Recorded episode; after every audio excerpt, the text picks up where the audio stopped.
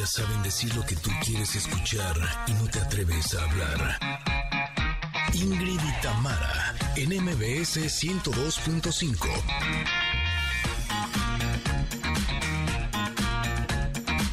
Hey familia, ¿cómo están? Feliz inicio de semana. Hey. Eh, sí, ahorita sí me acordé de cómo Pablo se ríe de mí.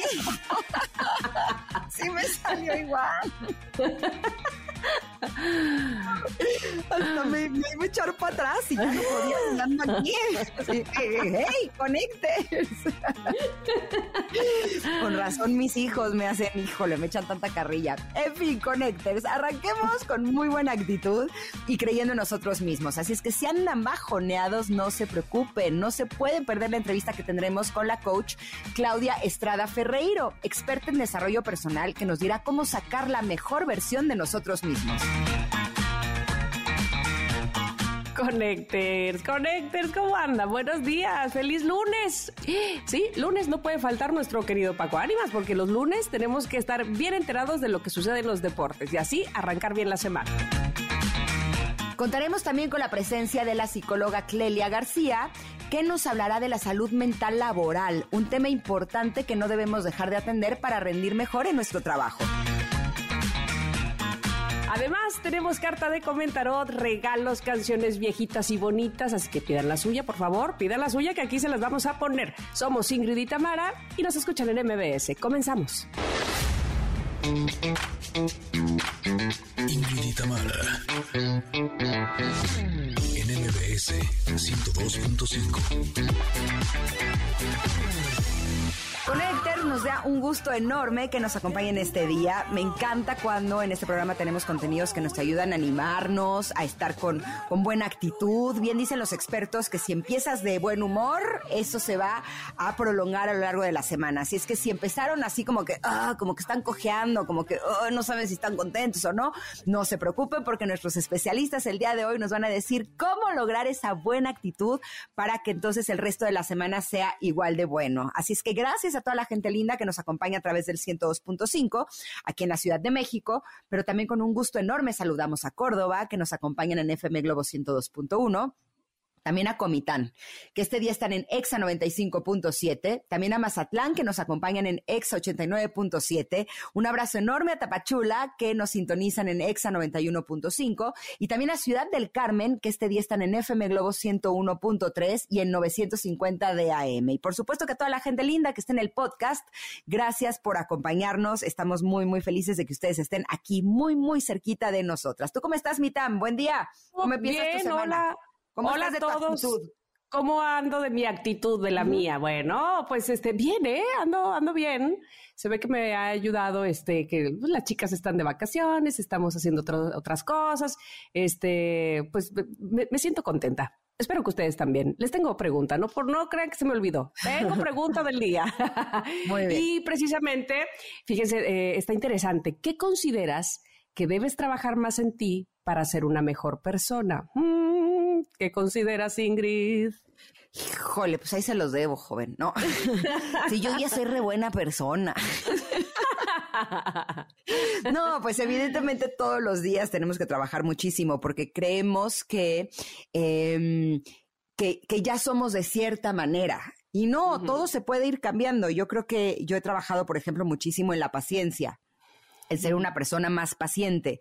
Y si bien ya he podido empezar a recolectar algunos frutos, pues hay veces en que la paciencia pues no me da, no me da tanto. O a veces también sabes qué me pasa, que me doy cuenta que he trabajado tanto en la paciencia que a veces hay, hay momentos, hay lugares, situaciones o incluso con personas con quien ya fui demasiado paciente y luego termina eso convirtiéndose en un problema. Entonces, eh, yo creo que eh, estar atenta de mí, de lo que siento, de lo, de lo que me hace bien, de, eh, de aprender a fluir un poco más con la vida, yo creo que serían cosas que sí me ayudarían a ser mejor persona. ¿Tú?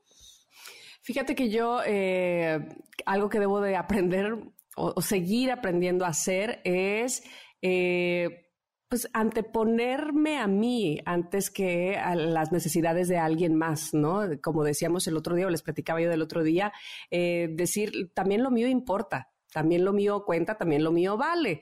Y y lo, tiro por viaje, antepongo lo que tú quieras, lo que tú digas, sí, claro. O sea, pero sale hasta naturalito, hasta se me oye bonito, fíjate, pero no, también lo mío cuenta, también lo mío importa. Entonces sí, yo creo que eso eh, tengo que seguirlo practicando, tengo que seguir, estar pendiente de eso, de que así suceda.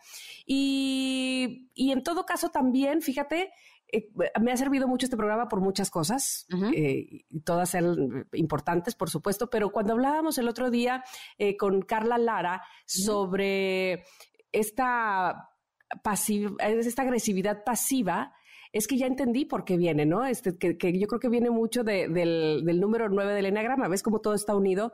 Este está relajada, relajada aparentemente, hasta que de repente, pum, explotas, claro, y, ni siquiera explotas bien porque porque no, no te gusta eh, generar conflicto, entonces explotas de una manera pasiva, pero sigue siendo agresiva. Entonces, claro, de ahí viene todo en absoluto, me parece. A mí tiene, esto es parte de mi personalidad que tengo que ir trabajando, que lo hago ya desde hace algún tiempo y que evidentemente ha hecho que vaya mejorando, pero que todavía me falta por recorrer. Así es que ustedes díganme también qué consideran que deben trabajar más en sí mismos para ser una mejor persona. En arroba Ingrid ahí está posteada la pregunta, por favor, y muy atentas estaremos a todas sus respuestas en lo que les damos un regalo. ¿Qué tenemos de regalo? Ya son buenas personas, la verdad. Por eso los vamos a premiar, les vamos a regalar. les tenemos de regalo la novela La violonchelista de Daniel Silva, considerado el mejor representante a nivel mundial de la novela de espías, según The Washington Post, para los primeros cuatro connectors que nos digan un invitado de la semana pasada. ¿Va? Lo pueden ah, hacer a través de arroba Ingrid Tamara MBS y se llevan este regalazo que tenemos para ustedes. Y así, nos vamos a ir un corte, pero regresamos con la carta del comentarot que está requete buena y que seguro nos va a invitar a reflexionar como lo hace todos los días. Nosotras somos Ingrid Tamara y estamos aquí en el 102.5. Volvemos. Es momento de una pausa. Ingrid Tamara en MBS 102.5.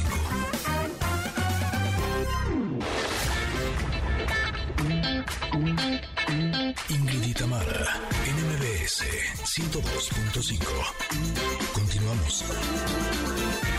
Uh, llegó el momento del comentarot y este momento a mí en lo personal me gusta mucho. Y luego saco esta carta, pues ¿qué te puedo decir? Me siento que me va a gustar mucho más.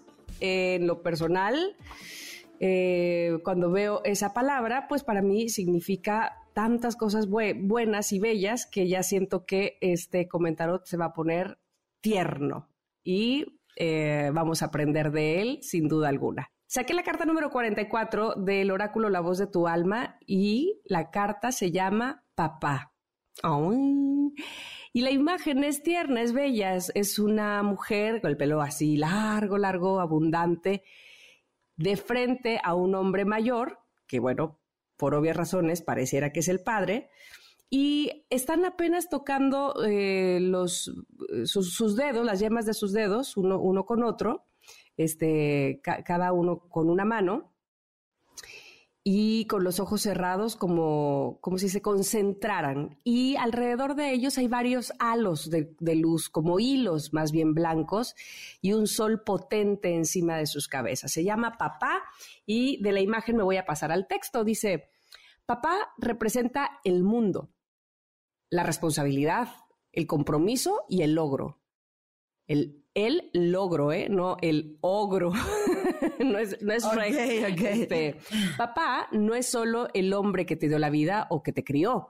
La paternidad es la fuerza para decidir la toma de decisiones, tu energía bien plantada para establecer límites y conseguir lo que quieres. ¿Cuáles han sido las figuras paternas más importantes en tu historia? ¿De dónde has aprendido a poner límites y ser perseverante? ¿Qué tal te relacionas con lo masculino en todas sus formas? ¿Cómo es tu imagen interior acerca de la palabra papá? La voz de tu alma te habla del principio masculino, de la energía activa, de la posibilidad de conseguir y manifestar.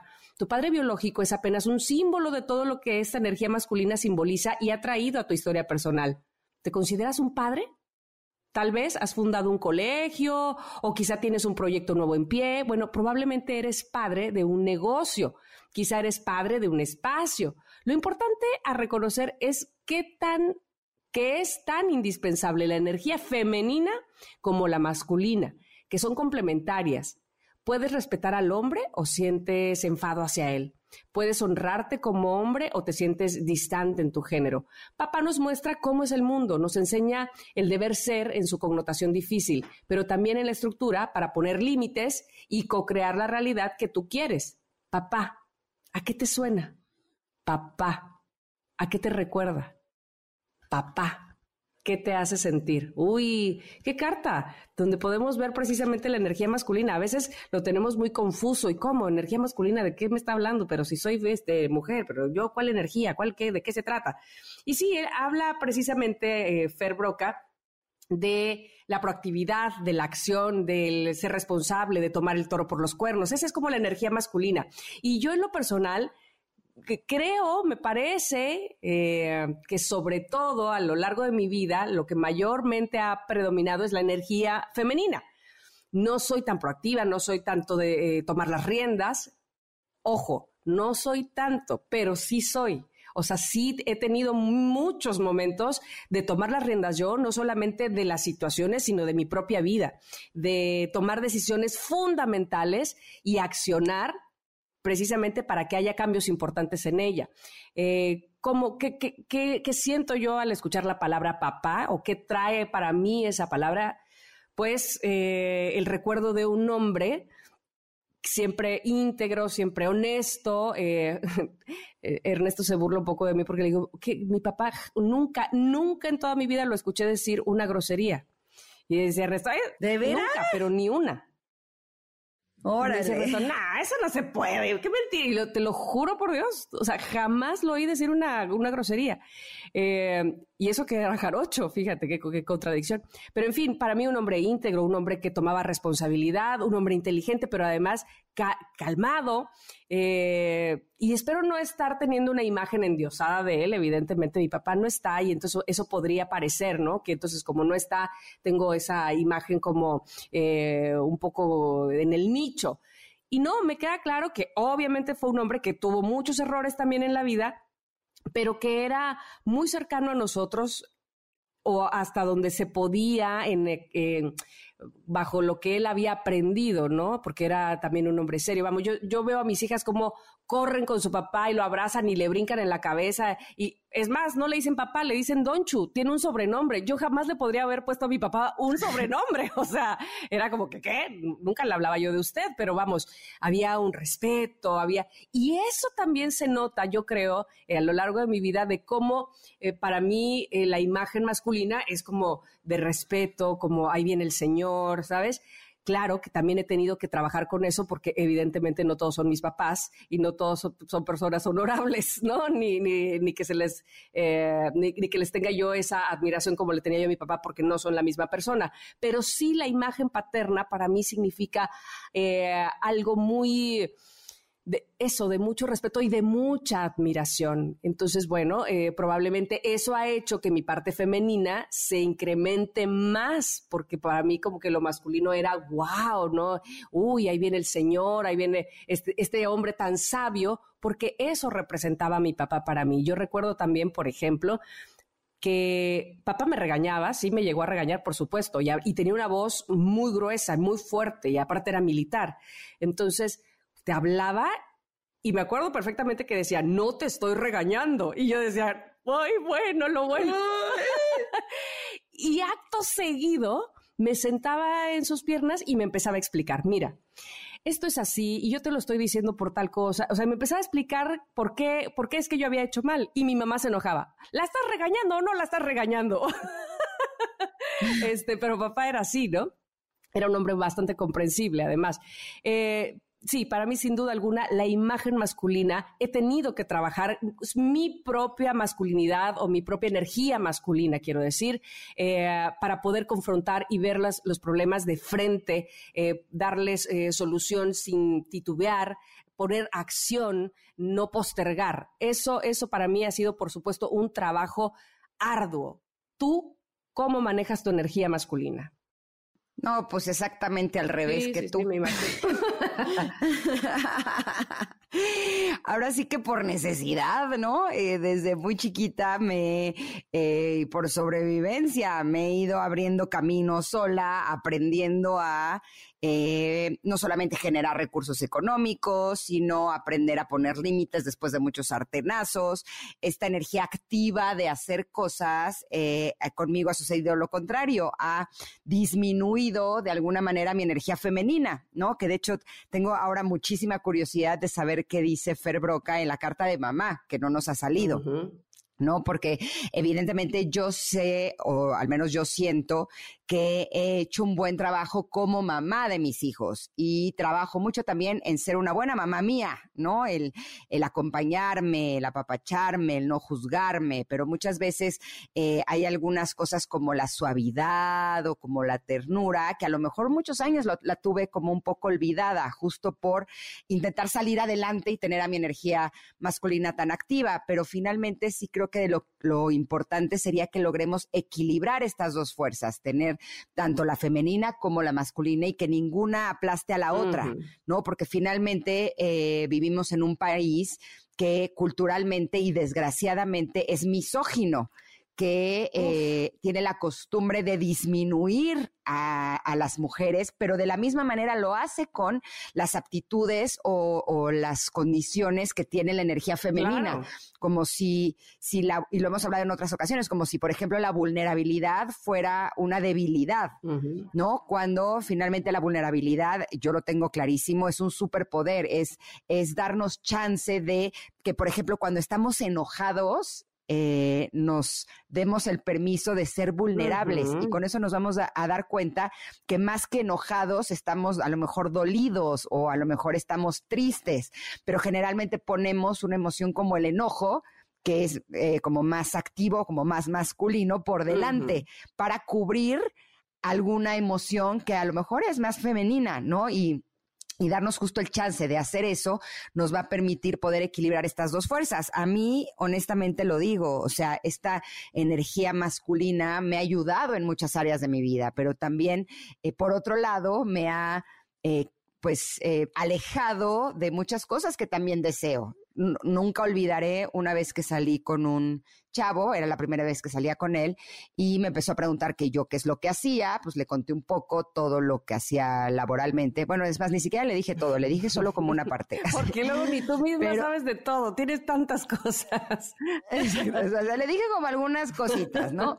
Y, y me acuerdo que volteó y me dijo, es que cómo se llena a una mujer como tú evidentemente él lo que podía ver de mí era solo la energía masculina, ¿no? Esta parte activa, que yo no era una damisela en peligro que necesitaba que me rescataran. Y finalmente creo que esta imagen de la damisela en peligro que necesita que la rescaten no es energía femenina, simplemente es eh, una idea errónea de lo que podemos ser las mujeres. Las mujeres podemos ser podemos ser todo, pero permitirnos también eh, estar en esta parte que es un poco más sensible, eh, finalmente creo que es un regalo que vale la pena que nos demos para que entonces podamos sentirnos mejor. Eh, me gusta la idea de que conectemos con papá, eh, también eh, que conectemos con mamá y muchas veces no hay un papá presente o una energía fuerte de quien podamos como agarrarnos o de quien podamos aprender. Yo me acuerdo que una vez hace unos años un chavo me dijo algo que se me quedó en el marcado en el corazón. Él no tiene un papá presente y me dijo, es que me hace falta un modelo a quien seguir cómo voy a armar un modelo de hombre, ¿no? Eh, estaba en una etapa en la que necesitaba agarrarse de una imagen de un hombre y no encontraba en, las, los hombres que lo rodeaban alguien que pudiera, a quien pudiera seguir, ¿no? Que pudiera ser como un buen ejemplo para él. Exacto, y yo lo que le dije es que de alguna manera yo me había hecho mi propio modelo como mamá también, ¿no? Porque evidentemente yo no estoy siendo la misma mamá que fueron conmigo y creo que mi, mi modelo está bastante bueno. Así. Me salió re bien, ¿vieron? Pues, pues, la verdad sí siento que, o sea, sí, y a lo mejor me van a decir ahora en redes sociales, una vez recibí un mensaje de alguien que me decía, ay, sí, te sientes la que eres una muy buena mamá. Y te digo la verdad, sí creo que he hecho muy buen trabajo, la verdad. ¿Y por qué lo sé? Pues porque es algo que me interesa, es algo en lo que trabajo, es algo en lo que investigo, aprendo. Pero es algo en, lo que ves los resultados día con día en tu casa lo que iba a decir, es algo que además me gusta, pero yo veo los resultados todos los días con mis hijos, que a pesar de que han tenido una vida que no es nada fácil, que ha sido bastante compleja, incluso en su escuela, muchas veces me han dicho, Ingrid, ellos son unos niños que están emocionalmente mejor que muchos otros que no han tenido que pasar por las situaciones tan difíciles que han tenido que pasar tus hijos. Por lo tanto, pues eso lo que yo digo es, me parece que estoy haciendo un buen trabajo. Claro. O sea, y además es algo que disfruto mucho, pero bueno, finalmente creo que de lo que se trata es que si, si tú tenemos alguna figura paterna o alguna figura materna que pueda ser un buen modelo a seguir, pues hay que tomarlo. Y si no es así, pues lo que nos conviene es formar nuestros propios modelos, ¿no? Y ver cómo logramos eh, ser buen papá, buena mamá, pero principalmente ser un buen papá y una buena mamá de nosotros mismos, para que entonces tengamos algo de calidad que ofrecer a los Ahora bien, seguramente eh, eh, habrá quienes, si no tienen eh, un, papá y probablemente sí una mamá que tenga este, eh, esta energía masculina, que finalmente es de lo que estamos hablando, que sea un modelo para seguir también, ¿no? Es decir, una mamá que sea proactiva, una mamá. Por ejemplo, tú, ahora mismo estoy pensando, a lo mejor tu energía masculina sirva también de modelo a la energía masculina de ellos, ¿no? Evidentemente eso también funciona y eso también es eh, un ejemplo y una guía para saber cómo, cómo responsabilizarse de las cosas, cómo hacer las cosas por uno mismo, cómo confrontar, ¿no? Cómo también, eh, pues, e, estar pendiente de ti mismo y tomar acción de ti, ¿no? Eso también es una energía masculina que sin duda alguna tú has enseñado a tus hijos y, y eres la mamá, ¿no?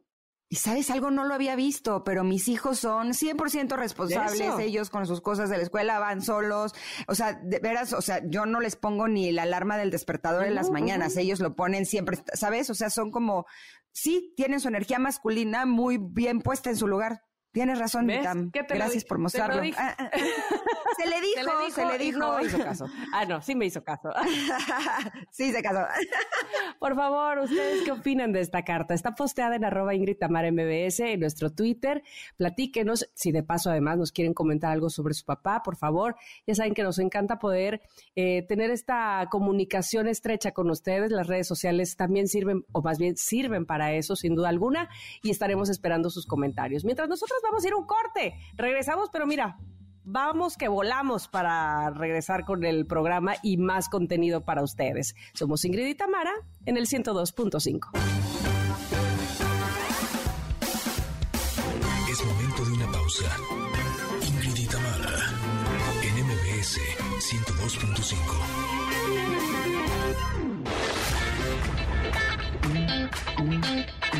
Ingrid Itamara, NMBS 102.5.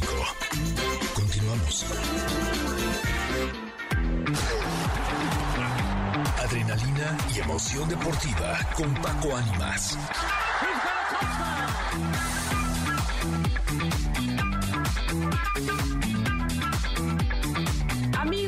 Paco Ánimas, estamos esperando por ti, estamos esperando saber de los deportes, que pasó el fin de semana y tú, por supuesto, tienes toda la información para nosotras y nuestros connectors también que quieren escucharte. ¿Cómo estás, Paquito? Bienvenido. Iniciamos con la información deportiva. El equipo de Pumas fue goleado en la Copa Joan Gamper por el Barcelona en medio del homenaje que le hicieron a Dani Alves. Termina por caer seis goles a cero allá en el No Camp en Barcelona. Gran eh, número de aficionados Puma estuvieron presentes en este encuentro y sin duda que eh, pues llaman la atención que pues tristemente no se pudo hacer una mejor actuación. Marcan la historia porque es el equipo de Pumas al primer equipo el que le marca gol Robert Lewandowski como elemento del Barcelona. Fue al minuto 3 del partido cuando abrió el marcador y así se estrenó como goleador culé. Por otra parte se jugó la jornada del fútbol mexicano. El equipo de Querétaro, ya lo sabíamos, había perdido ante el Atlas de Guadalajara. Mazatlán le pegó a las Chivas dos goles a uno. El equipo de Cruz Azul pierde en la comarca lagunera 4 por 0 ante Santos Laguna. El equipo de Toluca viene de atrás y le gana a los Cholos de Tijuana tres goles a uno. El cuadro de Juárez pierde con América eh, dos goles a uno en el Azteca. En, en los resultados más destacados de esta jornada en la que sin duda también el Monterrey goleó al equipo de León y con esto se confirma como líder general de la competencia, sumado al triunfo del Pachuca ante los Tigres, dos goles a uno en la cancha del Estadio Hidalgo. Así que la jornada estuvo movidita, falta el partido del equipo de Puebla contra Pumas, que está pendiente para septiembre por la actividad que tuvieron los Pumas allá en España. Se viene más actividad deportiva esta semana. Estaremos al pendiente de todos los detalles por lo pronto. Hasta aquí los deportes. Excelente día, excelente inicio de semana. Paco Ánimas, hasta la próxima. Muchísimas gracias, Paco, como siempre que nos tienes al tiro en los deportes, así me ayudas a tener mucha conversación con mis hijos, que son unos expertazos y ya me siento yo también toda una conocedora. Recuerden que arroba Paco Ánimas pueden encontrar toda la información deportiva. Te mandamos un abrazo enorme y nos escuchamos la próxima semana. Gracias, Paco. Vámonos un corte, pero volvemos. Tenemos mucho más para ti aquí en Ingrid y Tamara. Regresamos.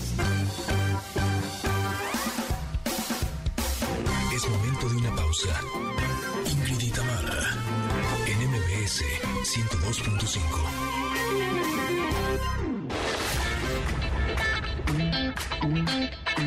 Ingrid y en MBS 102.5. Continuamos. Amigos de Ingrid y Tamara, qué bueno que están con nosotros este día, escuchándonos a través del 102.5 porque me parece que la entrevista que vamos a tener a continuación el tema es sumamente importante, la salud mental laboral. ¿Cómo estamos llegando nosotros a nuestros trabajos? Sobre todo después de dos años complicados, diferentes, eh, sí, distintos a todo lo que habíamos eh, vivido antes. Y el día de hoy me da mucho gusto recibir a Clelia García. Ella es doctora en psicología y directora del área clínica de Therapify, que me gustaría mucho, Clelia, que nos platicaras precisamente sobre Therapify. Lo dije bien, ¿verdad? Muy bien. Con mucho gusto les platico un poquito de lo que es Therapify. Nosotros estamos em, dispuestos para dar psicoterapia en línea. Entonces, bueno, la finalidad es que las personas lleguen a encontrar su equilibrio emocional y lo puedan mantener para vivir mejor. Vamos, todos buscamos la felicidad, todos buscamos la manera de estar bien y necesitamos eh, contrarrestar tantas cosas que nos suceden en este mundo. Por supuesto, y siento que sabes que eh, muchas veces le podemos estar poniendo atención a nuestra salud física, ¿no? Eh, a no padecer enfermedades, a lo mejor alimentarnos bien, hacer ejercicio, pero yo estoy convencida de que la salud mental, la salud emocional es básica, porque finalmente es el punto de partida y no sé si les pasa a ustedes Connectors, eh, algo que me está sucediendo un poco a mí, es que eh, vivimos tanto tiempo en pandemia que sí, evidentemente lo que más queremos es salir, ¿no? Es ver gente, es regresar a nuestros trabajos presenciales, pero por lo menos en mi caso, como mis hijos también están empezando a volver a tener sus actividades, sí eh, me está generando un poquito más de estrés, porque la logística, ¿no? De llevar todos los asuntos y, todas las prioridades que tenemos todos como familia, pues hace que mi tiempo sea un poquito más eh, ajustado. Y justo el hecho de que esté esta plataforma para ofrecer este tipo de ayuda me parece maravilloso. ¿Qué es lo que pueden encontrar? Pues fíjate que pueden encontrar todo un acompañamiento holístico.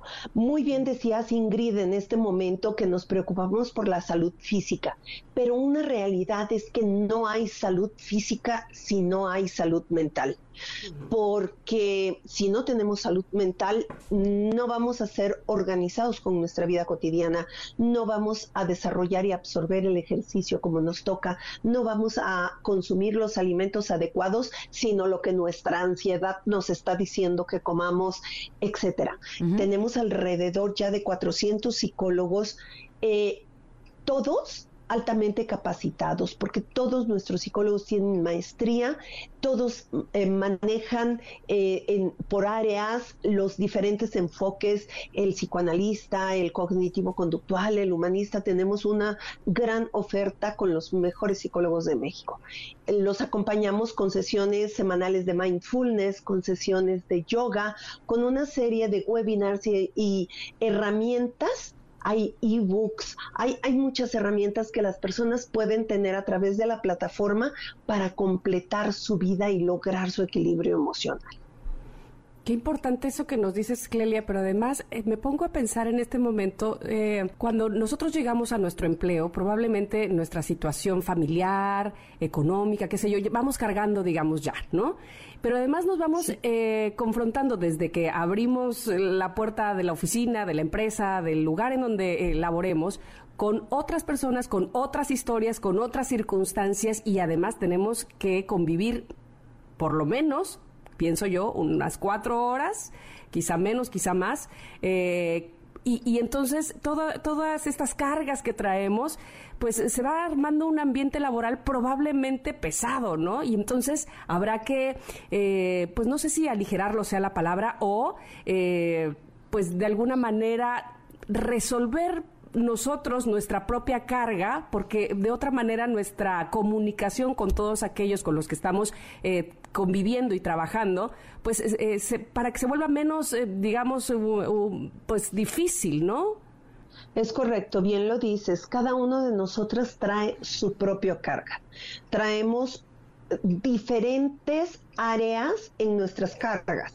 Por un lado, tenemos a la fecha tres años de pandemia arrastrando con todas las dificultades que esto ha, dado, ¿no? Desde la disminución de los horarios en los empleos, desde que nos mandaron a hacer eh, home office, desde que nos vuelven a pedir ahora el regreso a la presidencialidad en nuestras casas, el tiempo que estuvimos en home office, pues teníamos al niño haciendo la tarea a un lado y a lo mejor requiriéndonos los tiempos de computadora, mientras que estaban haciendo el aseo de la casa o, o habían otros requerimientos, dos o tres personas de la casa trabajando simultáneamente y ahora que regresamos, cuando nos estamos medio adaptando a una situación ya de, de, una organización al interior de la familia, de nuestros tiempos y de nuestros espacios, volvemos a la presencialidad y ahora tenemos este miedo entre el volver y que hay más enfermedades y que teníamos el COVID y ahora tenemos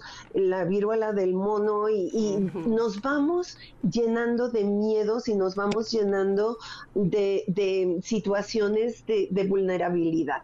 Y luego llegamos a un ambiente de trabajo donde están un N número de personas en las mismas condiciones que nosotros, con además un requerimiento laboral que se tiene que volver a adecuar a los empleados en el espacio de trabajo. Y llega el momento en que todos nos pelamos los dientes, entre que mm. no podemos sacar adelante los tiempos de trabajo por el cambio, por la falta de adecuación a nuestro ritmo de trabajo y por el otro lado porque cada uno tiene una vivencia y una historia diferente y porque los requerimientos laborales quieras o no, han cambiado a través de estos tres años en donde hemos vivido situaciones completamente atípicas. Entonces necesitamos buscar elementos que nos equilibren al interior del trabajo y necesitamos buscar elementos que nos equilibren en nuestra vida personal para no llevarnos lo del trabajo a casa, lo de casa al trabajo y seguir con esta, eh, con este enredo en nuestras situaciones y esta debilidad a la hora que afrontamos y que nos comunicamos con otros, ¿no? Necesitamos readecuarnos, reorganizarnos y volver a construir una realidad. Eh, dime una cosa, ¿qué es lo que más han encontrado? ¿Más casos de depresión, de ansiedad o burnout, eh, como agotamiento por estrés laboral? Sí, fíjate que dentro de las personas en los ambientes de trabajo, bueno, lo que es un hecho es que eh, un estrés laboral terrible dentro de un estudio que hizo Therapify. Eh, nos dimos cuenta que el 80% de los empleados en México ha sufrido un estrés laboral muy considerable. Y esto los ha llevado a que 6 de cada 10 Fíjate la cifra tan terrible. Seis de cada diez personas dijeron que estarían dispuestos incluso a renunciar a su trabajo o cambiarse a un trabajo de menor salario con tal de no afectar tanto su salud emocional. Entonces, el compromiso que tenemos es enorme, ¿no? Tenemos una cantidad de ansiedad, de falta de concentración, dolores de cabeza, cansancio extremo, en fin, muchísima sintomatología en torno a la, a la salud o al grado de percepción de daño del trabajo. Afortunadamente, eh, afortunada y desgraciadamente, no puedo hablar en estos casos tanto de fortuna, pero el burnout es el desgaste final de las personas con estrés laboral. Cuando hablamos de burnout, estamos hablando ya de una condición muy crítica de la persona que no lo deja continuar trabajando. Entonces, ¿qué es lo que pugnamos cuando nosotros trabajamos con una empresa? Que las personas no lleguen al burnout porque si llegan a presentar burnout, estamos hablando ya de niveles de incapacidad para ejercer su trabajo, de, necesidad de una intervención que va a ser difícil, va a ser larga y que va a presentar deterioro muy significativo en la persona. Entonces, la importancia de intervenir y de ejercer programas de salud mental dentro de la empresa es disminuir la percepción del estrés laboral, disminuir estos grados de ansiedad, estos grados de agotamiento inicial antes de que se conviertan en burnout. Por favor, dinos, Clelia, ¿cómo eh, podemos eh, llevar a cabo, no sé si algún test, acercarnos, pues, y si tú recomendarías que lo hiciera, digamos, todo en oficina, la empresa, el jefe o de manera individual? Pueden acercarse como quieran. Quien quiera que haga el acercamiento será siempre en beneficio de quien se acerque, ¿no? Un trabajador, un empleado que está cuidado con psicoterapia es un empleado que al exterior de la empresa se va a llevar su equilibrio emocional formando una familia equilibrada. Sabemos los problemas sociales que tenemos en México. Una persona que trabaja en ella puede equilibrar a su familia, puede mm, sacar adelante eh, ciudadanos nuevos con buenas perspectivas. Un trabajador que trabaja en su salud emocional dentro de la empresa va a ser productivo, va a utilizar su tiempo, va a estar convencido de que está en el mejor lugar para seguir trabajando cuando una empresa se preocupa por él. Buenísimo. ¿Y le encontramos así? Eh, Therapify. www.therapify.com Perfecto, te agradecemos muchísimo toda esta información tan rica, tan importante, y de tanta eh, utilidad para todas las personas que te estamos escuchando. Clelia García, muchas gracias. Muchas gracias, te mandamos un abrazo enorme. Igualmente, hermoso Ahora es un corte, pero volvemos. Tenemos mucho más para ti aquí en Ingrid y Tamara. Regresamos. Es momento de una pausa. 102.5.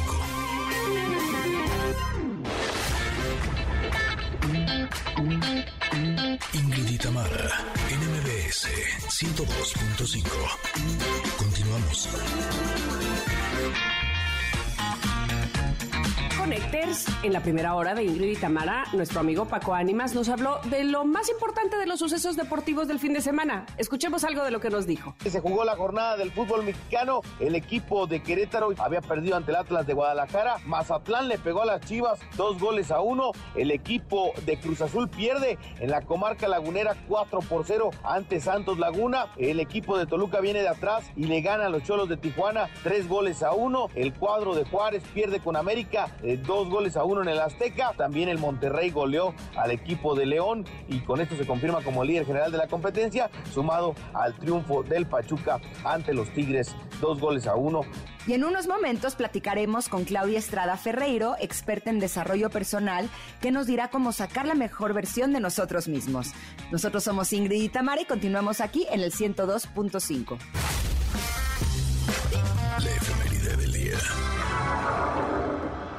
estamos escuchando es Elevation de YouTube porque un día como hoy, pero de 1961, nace The Edge, David Evans, guitarrista de YouTube. ¡Feliz cumpleaños! Uh, uh.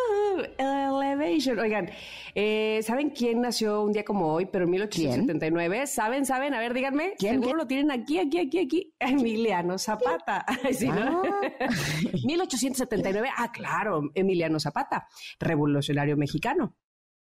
¿Y saben quién también nació un día como hoy? Pero en 1937, Dustin Hoffman, el actor mm. estadounidense. Dustin Hoffman, qué bárbaro. Eh, 1980, nace, ah, mira, te decía yo hace poco de ella, Denise Guerrero, vocalista del grupo Velanova. Muchas felicidades, Denise.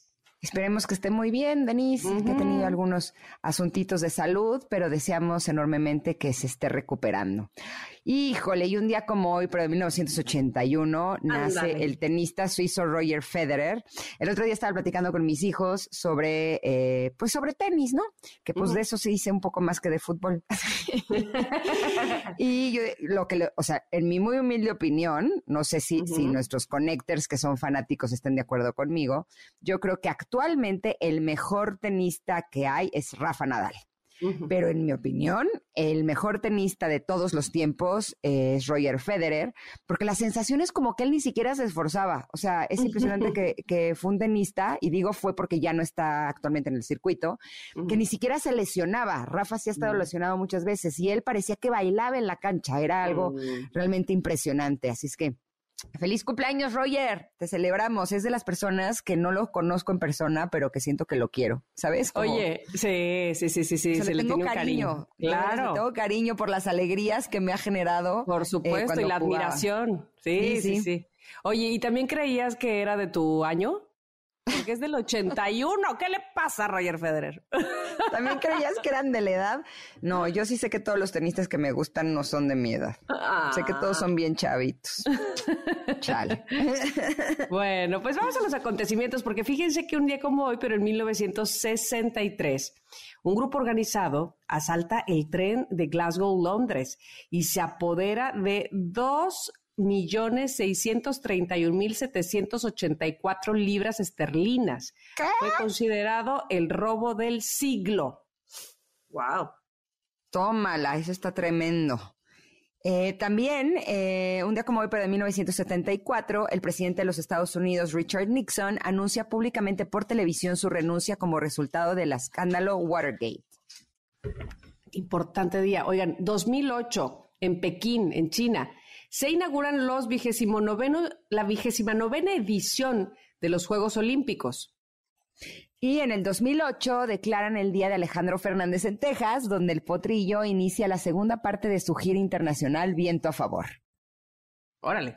Eh, vamos a las defunciones. En 1999, vamos, vamos, les voy a platicar, que en 1999 muere Yolanda Vargas Dulce, pionera del cómic en México. Escribe obras de cine con cinco rostros de mujer, gana un Ariel y adapta para televisión dos de las historietas de Lágrimas y Risas.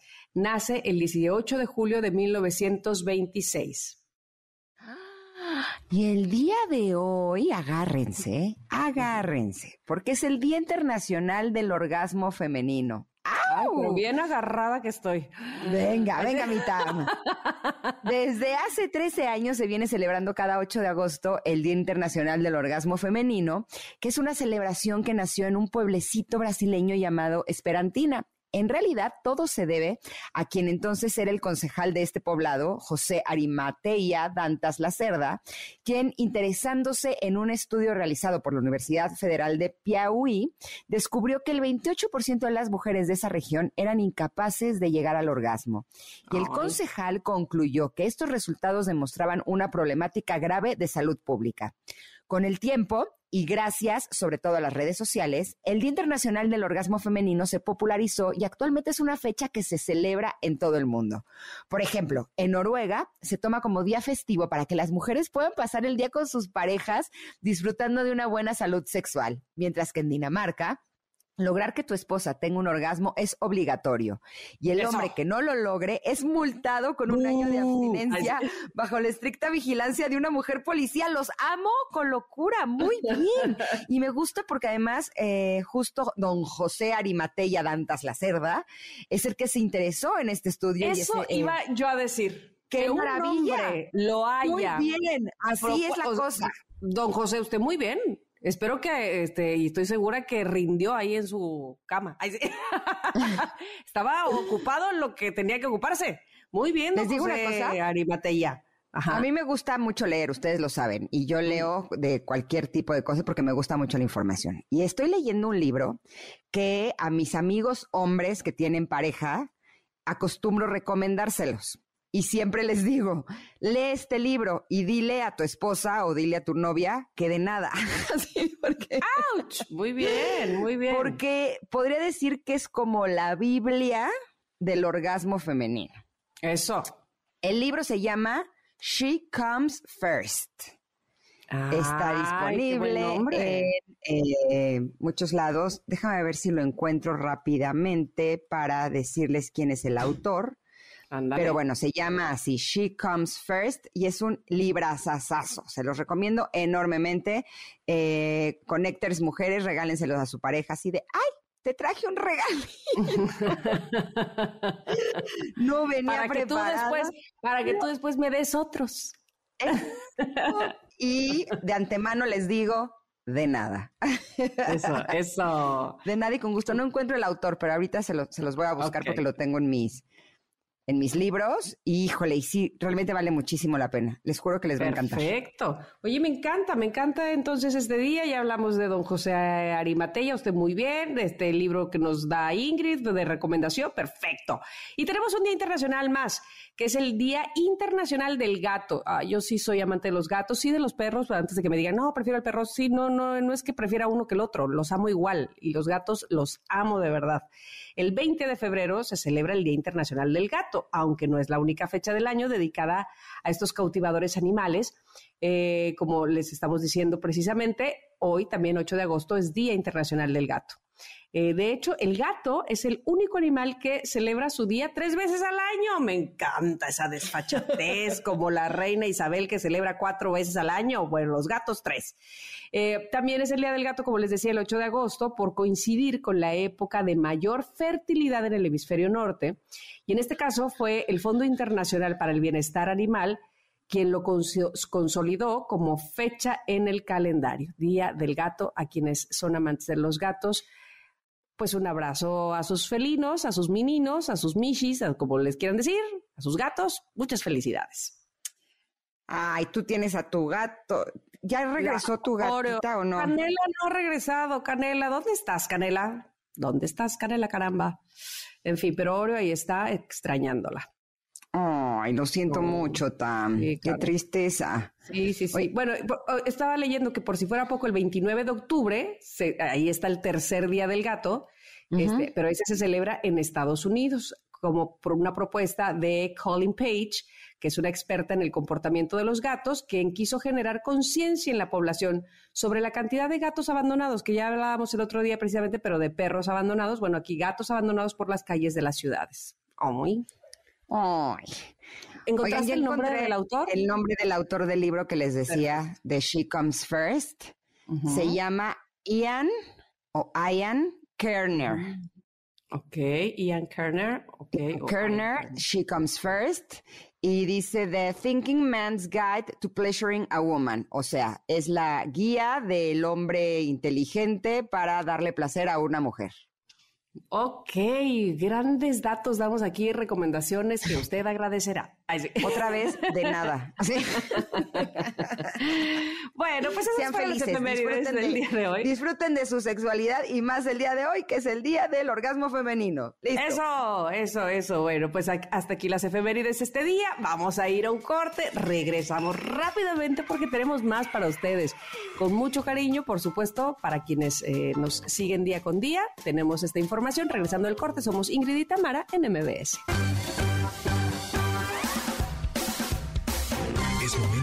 Pausa. Ingrid y en MBS 102.5.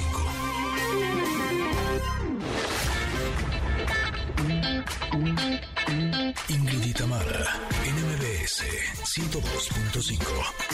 Continuamos. Y el día de hoy estoy muy contenta de eh, poder recibir aquí en cabina a Claudia Estrada. Eh, yo la conozco hace ya muchísimos años y realmente me gusta mucho el trabajo que está haciendo. Lleva eh, más de 14 años de experiencia en el desarrollo personal. imparte algunas sesiones individuales, algunos programas, justo para ayudar a mejorar nuestra relación con nuestras emociones. ¿Por qué? Pues porque no nos enseñaron realmente a lidiar con ellas. Eh, de pronto nos enfrentamos a, al estrés, a la tristeza, al enojo, a la furia, a la depresión y nos dicen que no, no, no, que tenemos que estar siempre contentos, que tenemos que estar siempre felices porque el mundo es para disfrutarlo, ¿no? Y dices, ¿y qué hago con todo esto que estoy sintiendo? Bienvenida, Clau. Qué gusto tenerte por aquí. Gracias, Ingrid, por invitarme. Para mí es un placer estar aquí. Y pues bueno, efectivamente, una de las cosas que me gusta hacer en mis conferencias es voltear y decirles, levante la mano el que tomó emociones 1, 2 y 3 en la secundaria. Debería de haber esas materias. En la prepa y todo el mundo. Eh, En la carrera, no, exacto. Desde kinder y primaria es dos días a la semana vas y haces ejercicio, este, te ponen a hacer educación física y lo demás es memorízate todo lo que más puedas y eso ya te hace seguir avanzando dentro de la escuela.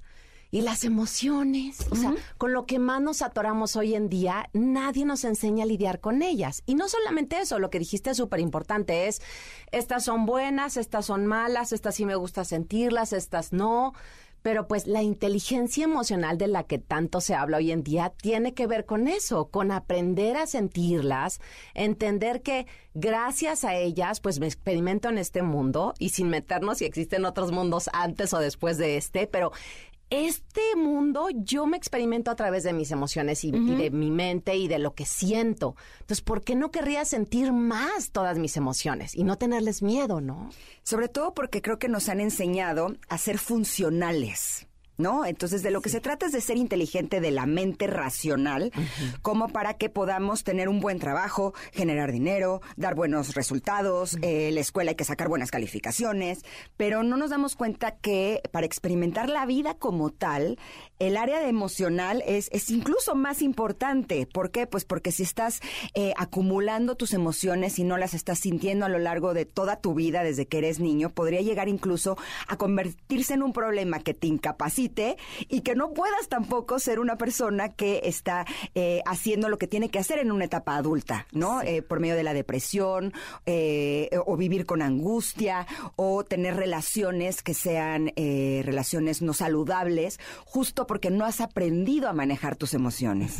Sí, y sobre todo también parte de lo que dices, pensé en los estereotipos, ¿no? Desde niña, tú sí puedes llorar, tú sí puedes sentir, ¿no? Hasta incluso es más fácil que veas a una niña hacer berrinche que a un niño, pero el niño sé hombrecito, contrólate, no llores, los hombres no lloran. Entonces desde ahí entras a un estereotipo y al otro. Y de adulta, si te pones muy enojada, si haces algo, no, está loca. Se puso como loca, pero ve a un hombre hacer exactamente el mismo comportamiento y no dicen, está loco. Dicen, está enojado, tiene mucho carácter, ¿no? Sí, es curioso. Hace unos meses hice mi primera TED Talk y el tema fue la rabia. Justo como las mujeres tenemos prohibida la rabia. ¿No? Si calladitas nos vemos más bonitas, como nos vemos enojadas, no, pues mejor no me enojo, ¿no? Exacto. Y cómo utilizamos incluso el maquillaje para disimular cuando estamos pasando por un mal día, porque tenemos que aparentar algo que no es real eh, porque es, es una forma de mostrar algo un poco más amigable a los demás o algo más aceptable sobre todo.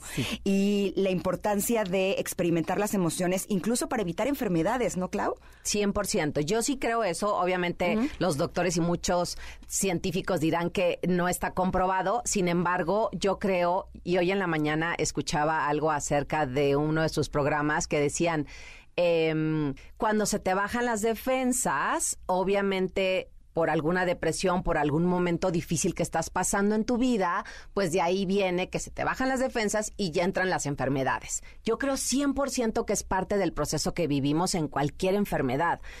Pero como no está comprobado científicamente, pues la gente no lo cree. Yo 100% lo creo. Ahora, parte de nuestro trabajo como coach, al menos lo que yo hago, es ayudar a la gente a que no le tenga miedo a sus emociones. Son la sal y la pimienta de la vida.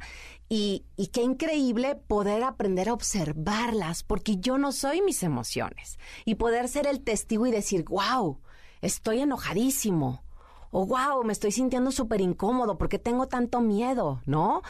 Entonces, por ejemplo, hoy que venía para acá desde la mañana Ajá. puse en mis historias y les decía, estoy emocionada Y yo siempre sé que cuando estoy emocionada y tengo nervios al mismo tiempo es porque es algo que me importa y que quiero hacerlo bien. Y desde hace días preguntando, ¿qué hago? ¿Qué tengo que hacer? Que ayer las pobres, ¿dónde es? Quiero llegar a tiempo, no quiero llegar tarde, pásenme la ubicación, porque así es la emoción, cuando algo te importa y conectas contigo, qué increíble decir, estoy muy emocionada, ¿no? Pero al final creo que una de las palabras que más me gustan de mi certificación de coactivo, que es la herramienta que uso la mayoría de las veces con mis clientes, es curiosidad. Poder voltear y decir, wow, con curiosidad decir, me estoy sintiendo muy incómodo o tengo mucho miedo, ¿por qué? O estoy enojado o encabronado, ¿no? Y decir, ¿por qué me estoy sintiendo así? Siento caliente y tengo la quijada apretada y decir, ah, ok, pasó tal cosa, yo esperaba que las cosas sucedieran de otra manera. Y ok, puedo entender por qué estoy tan enojada, ser compasiva conmigo, ¿no? Así decir, ok, está bien, se vale, tenías todas estas expectativas con respecto a esto. Ok, ya, pero primero me permito sentir, ver qué está pasando y después decir, respira, todo está bien, la próxima vez lo puedes hacer mejor o puedes hacer bla, bla, bla. ¿No? Pero nadie nos enseñó a hacer eso. Fueron para mí años de trabajar en mí para poderme transformar y luego decir, quiero esto para más gente, ¿no? Y empezar a hacerlo para la demás gente. Ahora dijiste algo que me parece que es fundamental, la incomodidad sí, eh, no nos enseñaron eh, inteligencia emocional cuando éramos niños, pero sí nos enseñaron a no estar incómodos, ¿no? A no aburrirnos, a alejarnos de, estas sensaciones que no son agradables, que a lo mejor no es la rabia, la furia, la tristeza, pero que es como la entradita y que es mejor no estar ahí. A mí una práctica que me gusta mucho es el yoga, porque justo siento que a mí me ha enseñado a estar bien en la incomodidad. A veces las posturas son muy incómodas y eh, siempre las maestras me han dicho, relaja la cara, sonríe y yo, pero es que estoy incomodísima, ¿no? Ok, respira, respira, exacto, porque hay, hay muchas situaciones que uno no puede cambiar. Creemos que, que podemos controlar lo que sucede en nuestra vida y eso es la más grande mentira que hay. Sí. Lo que sí podemos es ver nosotros qué hacemos con esa incomodidad. ¿Me lo contestas de regreso al corte? Sí, claro, gracias. Perfecto, estamos platicando con Claudia Estrada sobre cómo mejorar nuestra relación con nuestras emociones. Esto es Ingrid y Tamara y volvemos en unos minutos aquí al 100 102.5. Es momento de una pausa. Ingrid y en MBS 102.5.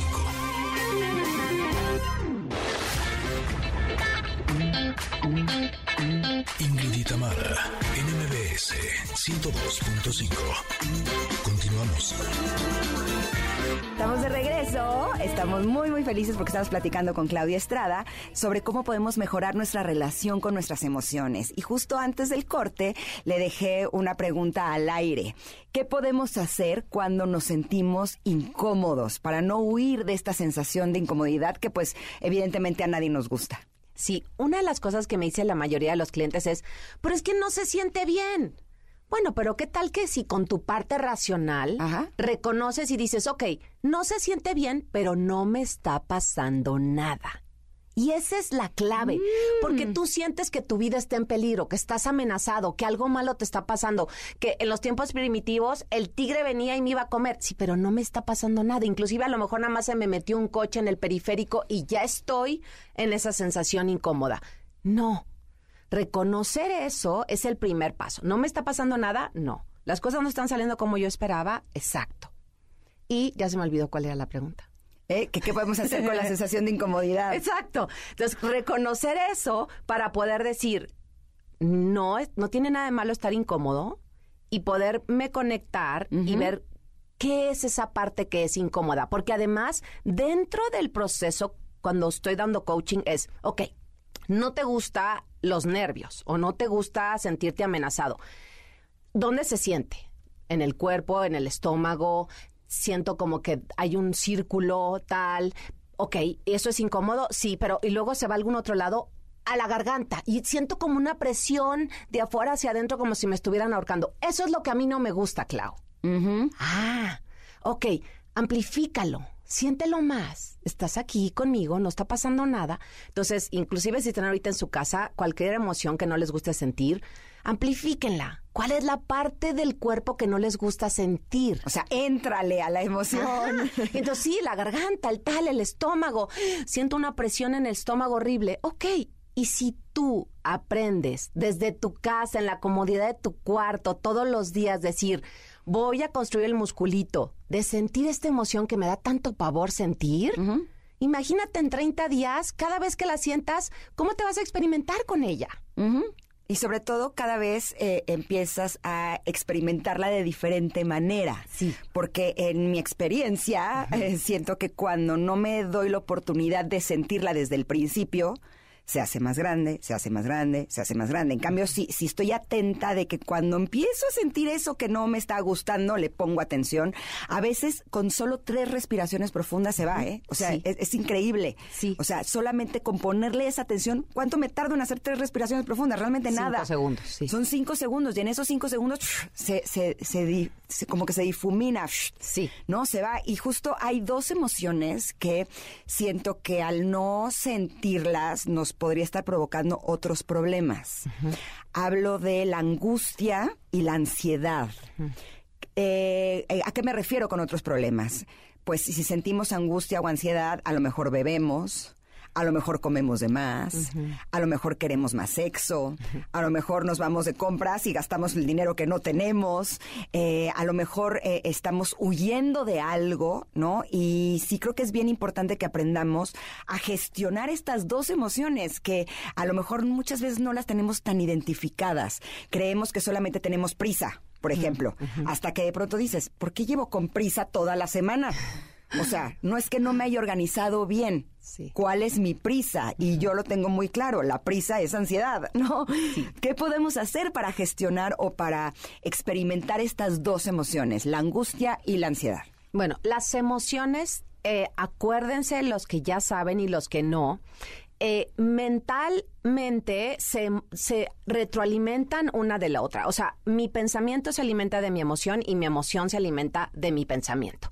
Yo siempre les digo, imagínense, yo por ejemplo me cacho echándome a andar, como digo yo, y empiezo, no, que poca, porque claro, llegó tarde otra vez, pero la próxima vez que le diga, no, la próxima vez que me lo haga no lo voy a estar esperando. Y entonces estoy enojada y el, el enojo alimenta más mi pensamiento y estoy echándome a andar, como digo yo. Exacto, me pasa lo mismo. entonces, primero reconocer que es un patrón que utilizamos. Y entonces, si reconozco que es un patrón y que todos los seres humanos lo hacemos, puedo ser compasiva con esa parte mía. Entre más conozca mis patrones y mi tren de pensamiento, más voy a conocer mis emociones. Porque es una disciplina voltear y decir, ok, para, ya sabes a dónde vas. Son las dos de la mañana y te estás echando a andar de algo que no hace sentido. Entonces, pararlo. Lo mismo pasa con cualquier otra. Ansiedad, nervios y ahora con el COVID, pues mucha gente con depresión. Es lo mismo. Es todo tu patrón de pensamiento que alimenta esa emoción. Si yo aprendo la disciplina de parar mi pensamiento, eso me va a ayudar con la emoción. Y otra cosa importante, regularmente con la ansiedad tiene que ver con cosas que no están pasando en este momento.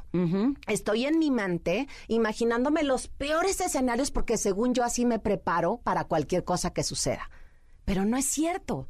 Ni siquiera sabes lo que va a pasar. No está pasando ahorita y lo único que está pasando es que el único momento que tienes te lo estás perdiendo y estás teniendo la peor experiencia que sí la puedes controlar tú, que es tu mundo interno hace un, tiempo estaba pasando por una situación difícil y te juro que en las mañanas me despertaba, abría los ojos, o sea, estaba en mi cama, ¿no? Abría los ojos y como que empiezas a hacer conciencia de que te estás despertando. Y te juro que era como de, ¿y en qué estaba? Y me conectaba con el enojo del día anterior para, sí, hijo de su tatara, ¿sabes? hasta que hubo un punto en el que dije, ¿es en serio, Ingrid? O sea... Ajá. Pero eso es lo que tú has construido gracias a todo lo que has trabajado en ti. Poder voltear y decirte, ¿es en serio, Ingrid? Pero hay gente, o la mayoría de la gente, que ni siquiera puede hacer eso. Eso ya es parte de tu crecimiento.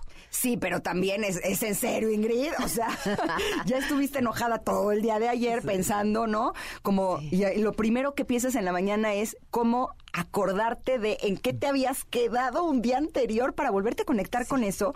Y me estaba días una hora, dos horas, ¿sabes? Porque ya empezaba mi día con ese pensamiento. Así es que esta imagen de la que tú estás hablando se me hace súper interesante. Vamos a aprendernos las connectors, es echarnos a andar. Si nos vamos a echar a andar, que se echar a andar de cosas positivas, de cosas que nos sirvan. No echarnos a andar de pensamientos que nada más nos están provocando emociones que eh, después no queremos sentir porque nos desagradan. o sea, es. el peor círculo vicioso que he podido escuchar. Sí, y, y tienes toda la razón. Reconocer que es un patrón que tengo y que lo he construido durante tantos años que tiene inercia. Imagínense una bola de nieve bajando por la montaña. ¿Cómo lo vas a parar?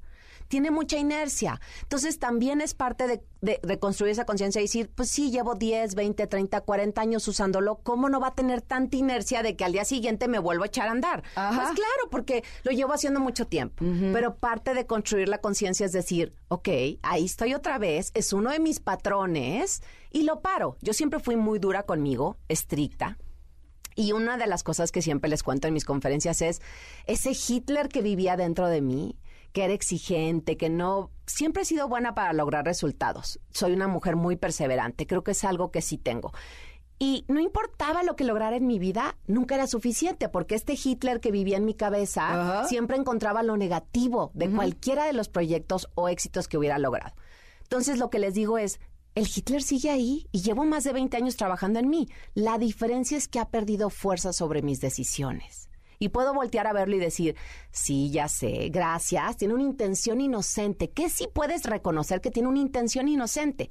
Me quiere proteger, quiere que no me salga de mi zona de confort porque esto es lo familiar, lo que conozco, ¿no? Y si reconozco esto, puedo, puedo, decir, bueno, ok, ahí estás, está bien, gracias, pero yo voy a tomar esta decisión, ¿no? Sí, y darnos cuenta que mi mente no soy yo, mis pensamientos no soy yo, yo soy quien lo escucha y yo decido si quiero hacerle caso a eso que me está diciendo mi mente o si quiero decirle, ¿es en serio? Ya. no, eh, si quieres al ratito lo platicamos, pero ahorita no, no me estés eh, quitando mi paz interior porque de esa eh, sí tengo total control, ¿no? Y, y el, el momento en el que te das cuenta de que sí realmente puedes lograrlo, ahí es donde realmente la vida te cambia. Te agradezco enormemente, Claudia, que hayas estado eh, este día con nosotros. Fue realmente buenísimo aprender a cómo mejorar nuestra relación con nuestras emociones.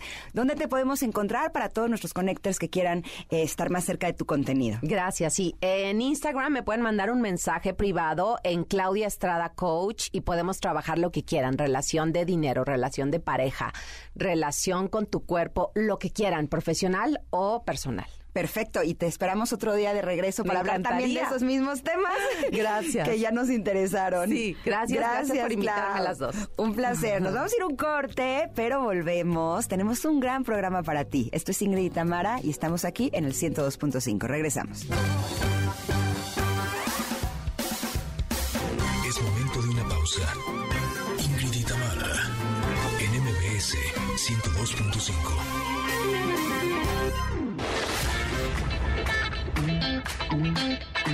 Ingrid y Tamara, NMBS 102.5. Continuamos. Bueno, pues hasta aquí llegamos el día de hoy, pero ¿qué creen mañana nuevamente? Sí, aquí estaremos y lo que más nos ilusiona es saber que ustedes también estarán, ya sea a, través de toda la cadena donde pueden escucharnos en frecuencia modulada, en amplitud modulada. Gracias, gracias, gracias, pero también en las plataformas digitales. Ahí los esperamos, por supuesto, en donde quiera que se encuentren. Ingrid, te mando muchos besos, nos escuchamos mañana. Yo también te mando un abrazo enorme, mi Tami. A todos ustedes Connectors, les deseo que tengan un día maravilloso. Quedan con Pontón y su programa Estilo de Vida Digital que estará buenísimo. Bueno, bye. Bye. Ingrid y Tamara te esperan en la siguiente emisión, MBS 102.5.